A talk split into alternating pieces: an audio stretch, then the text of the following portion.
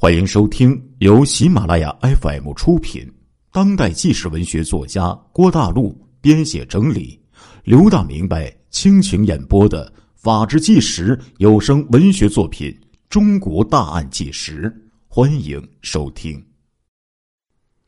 一九九八年二月，孟凡胜从外地走私了三台汽车，没想到车一到长春就被海关给扣下了。梁旭东啊，连忙就找关系出面疏通，但是无奈呢，海关的领导和工作人员秉公执法，就是不给面子。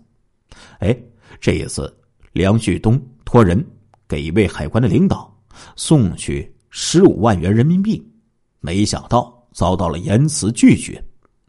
买主交了购车款，却始终见不到车，三番五次的。催要车款，梁旭东一看软办法行不通，便决定采取强硬办法。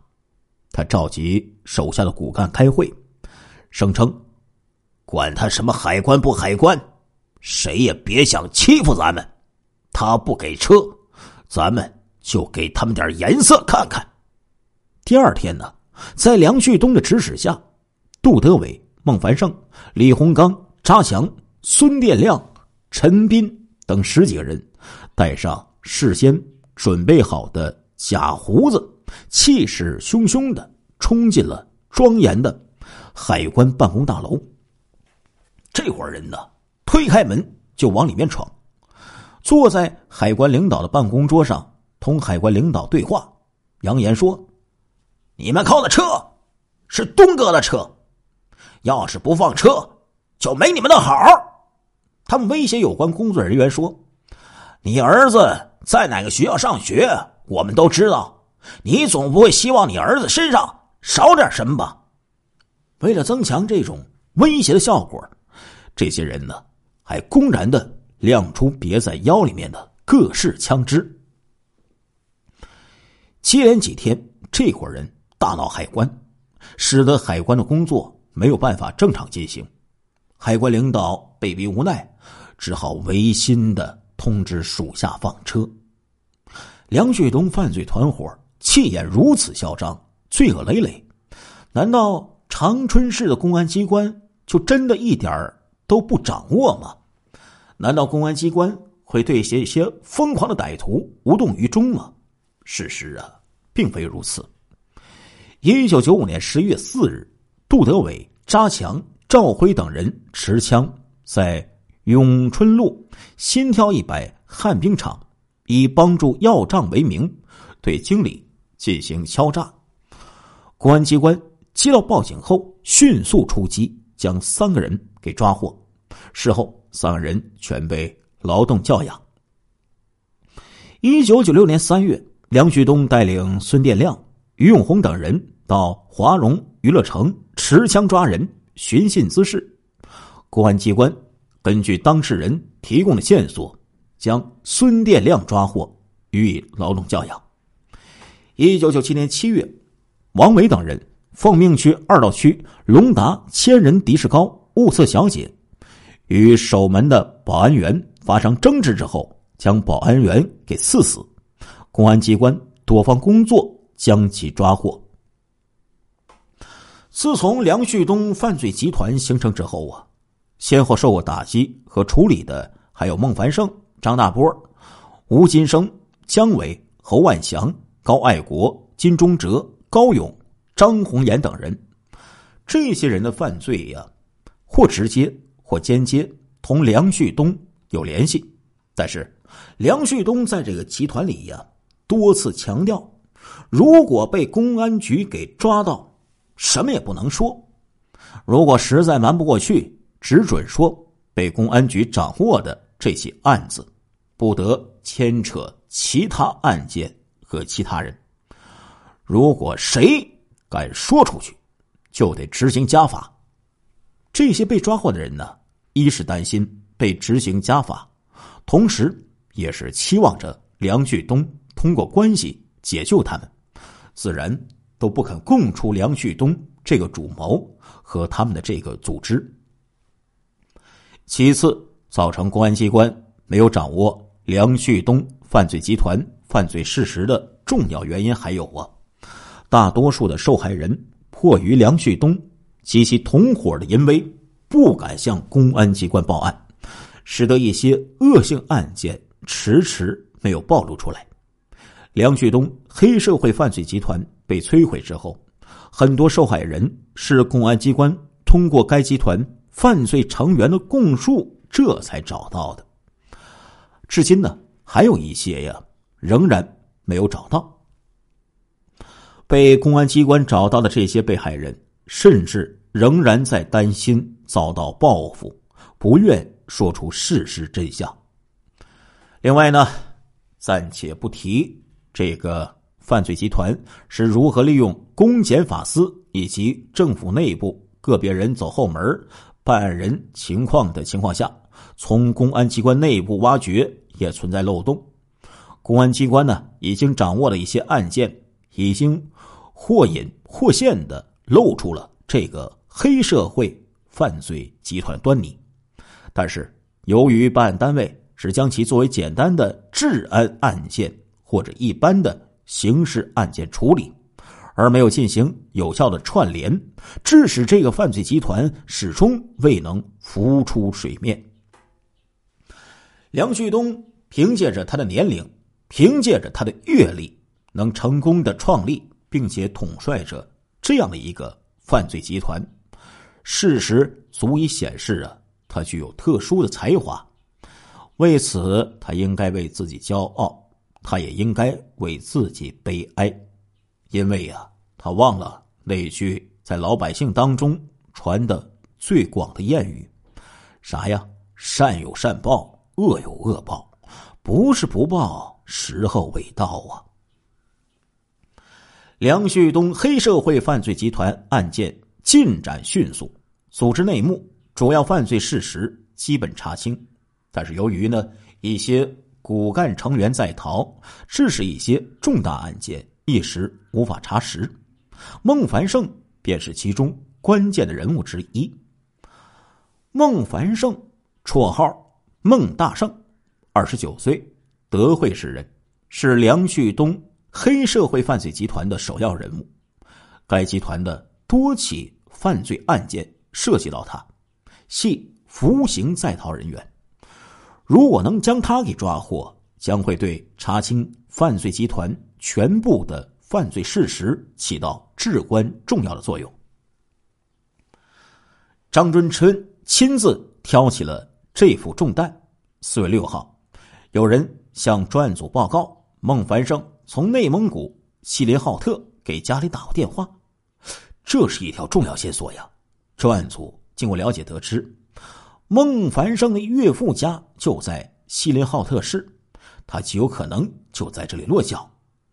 为了抓住战机，张真春、孙学忠、李光昭等七名同志顾不得吃中午饭，买了一箱矿泉水几十个面包，带上孟凡胜的亲属，驾车就踏上了去内蒙古的征程了。当天上午。孟凡胜的妻子出现在侦查员们的视线之中，孟凡胜却没有出现。他妻子很快会从家人口中得知有生人来找过孟凡胜，他很可能马上会通知孟凡胜，警告他不要回来。这怎么办呢？张真春在紧张的思考，时间不容得多想，每一秒都十分宝贵。他果断的做出决定。正面接触孟凡胜的妻子，从他口中挖出孟凡胜的去向。但是不久呢，上海同行们反馈来的消息令他们大失所望。孟凡胜已经在南京提前下车，这个狡猾的家伙与公安民警们擦肩而过。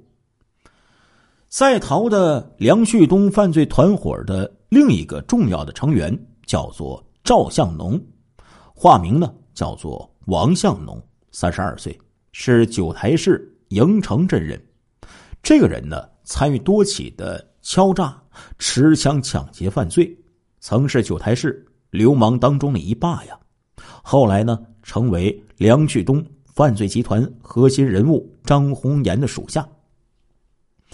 由于张红岩落网之后拒不交代其罪行，因而抓获赵向农便成为查清张红岩等人犯罪事实的关键。抓捕赵向农的小组由二大队副大队长曲杰带队，他们秘密的进驻九台市营城镇。侦查员通过多方调查了解到，赵向农的主要接触关系集中在九台市以及营城镇，他呢？有很重的毒瘾，外逃之后不可能不同其家人或者亲友联系，因此抓捕小组安排眼线，紧紧的盯住了这里，一刻也不放松。赵向农呢，终于忍不住毒瘾的煎熬，偷偷的潜回到营城镇，在他弟弟王向阳的帮助下，过足了杜冷丁的瘾之后，又匆匆逃走了。当民警们获得情报赶来时，赵向农已经逃离了此地。如果说孟凡胜、赵向农是本案的关键人物，那么梁旭东的哥哥梁晓东就应该是这个案子当中关键中的关键了。可以说呀，在梁旭东几次逃脱法律的制裁，由一个小社会流氓成为公安民警。并且一步一步走向长春市黑社会犯罪集团头目的过程当中，他的哥哥梁晓东起到了重要的作用。梁旭东呢，正是通过他哥哥的社会的关系网寻求到了庇护。没有他哥哥，梁旭东不会发展到今天这一步。毫无疑问，这个人是梁旭东黑社会犯罪集团的坚强后盾，或者准确的说。他是梁旭东黑社会犯罪集团与后盾之间关键的桥梁，抓捕梁晓东意义重大。张真春带领追捕小组又一次来到了北京。据一个刘某交代说，他呢现在啊，梁晓东得知弟弟梁旭东被抓，经过多方活动无效之后，自感情况不妙。便携带巨款，迅速逃离北京了。临走之前，将北京的私人房照交给刘某代卖。四月份呢，梁晓东给他打来电话，说过一段时间有一个澳门人会去他那里取房照。专案组分析认为，梁晓东很可能会在这几天呢派人呢去北京找这个刘某取房照，于是。对这个刘某啊进行开导教育，说服其同意帮助长春警方工作，有情况随时报告。第二天一早，在民警的陪同下，刘伟神不知鬼不觉的返回了北京，结束了他这一次神秘的旅行。位于北京市三环路上的昆仑饭店啊，是一家很有名气的五星级酒店。其装潢的考究和设施的豪华，让普通市民望而却步。十四点五十五分，衣冠楚楚的刘伟走进大厅，他四下看了看，然后走向大厅内那个巨大的花篮，挂在总服务台上方的那一排石英钟的表针呢，在自顾自的向前走着。他把目光盯在一个有着。北京字样的钟上，大堂内的其他人也不自觉的都看了一眼这个钟表。十五点整，三个精干的中年男子从正门进入酒店，其中一人手上拎着一个标有耐克标记的手提纸袋他看见了刘伟，刘伟也看见了他，双方相互迎了上去，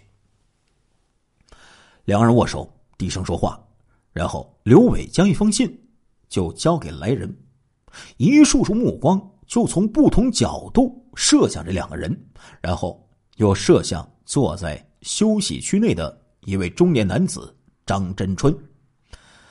张真春呢，十分清楚同志们此时目光中的含义，只要他发出指令，同志们就像一只只猛虎一样，会从四面八方扑上去，一个人都跑不掉。但是啊，张真春无声的摇了摇头，然后借助着连着耳机的大哥大，同负责酒店外围的警戒的孙学忠取得联系，指令他发动汽车，做好随时出发的准备。这是一个大胆的、近似于冒险的决定。与他朝夕相处的战友们读懂了他的心思，梁晓东没敢亲自来取货，张真春呢是想通过这三个人，哎，取货人去钓大鱼。然而在偌大的北京城里呀，跟踪三个特征并不明显的男人，又不能让他们察觉，这难度啊，可想而知啊。取货人同刘伟分手之后。就走出昆仑饭店，汇入这街上人流当中，走向人群密集的燕莎友谊商城，目标被一个个的锁定在刑警队员们的视线之中。目标走进街街街边的一家食品商店，购买了一些食品之后，又走出了这家商店。突然，一辆四五零零型的进口越野吉普车停在目标身前。等这个目标拉开车门之后，吉普车迅速的并入了滚滚的车流。在这些经验老道的刑警面前，这样简单的反跟踪的小把戏自然不会生效。亲爱的听众朋友们，这一集的《中国大案纪实》播送完了，感谢您的收听，我们下一集再见。